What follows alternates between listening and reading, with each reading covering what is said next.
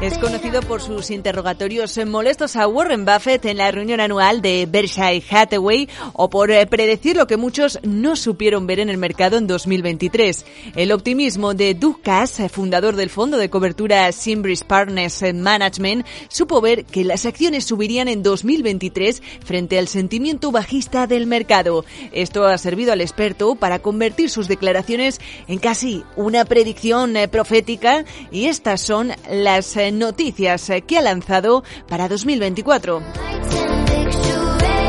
Most investors still seem to view the market as they have in the past. A pesar de que Cass es conocido por ser un bajista permanente, sus predicciones en bolsa para 2023 le han servido para dejar a un lado esa fama, una fama que, eso sí, es posible que vuelva a recuperar después de lo que ha señalado. En concreto, el hedge fund cree que Apple sufrirá las consecuencias a medida que se incrementan las tensiones comerciales con China, perdiendo buena parte de su negocio en la región. Por no hablar de que como resultado del caso Google Anti Trust, la tecnológica dejará de pagarle a Apple 18 mil millones de dólares en tarifas de búsqueda y que la compañía ahora además sabemos se apresura a modificar su software para evitar que Estados Unidos prohíba la venta de sus relojes. En líneas generales cree que el precio de la acción del gigante de la manzana mordida caerá en el mercado al igual que sus ingresos.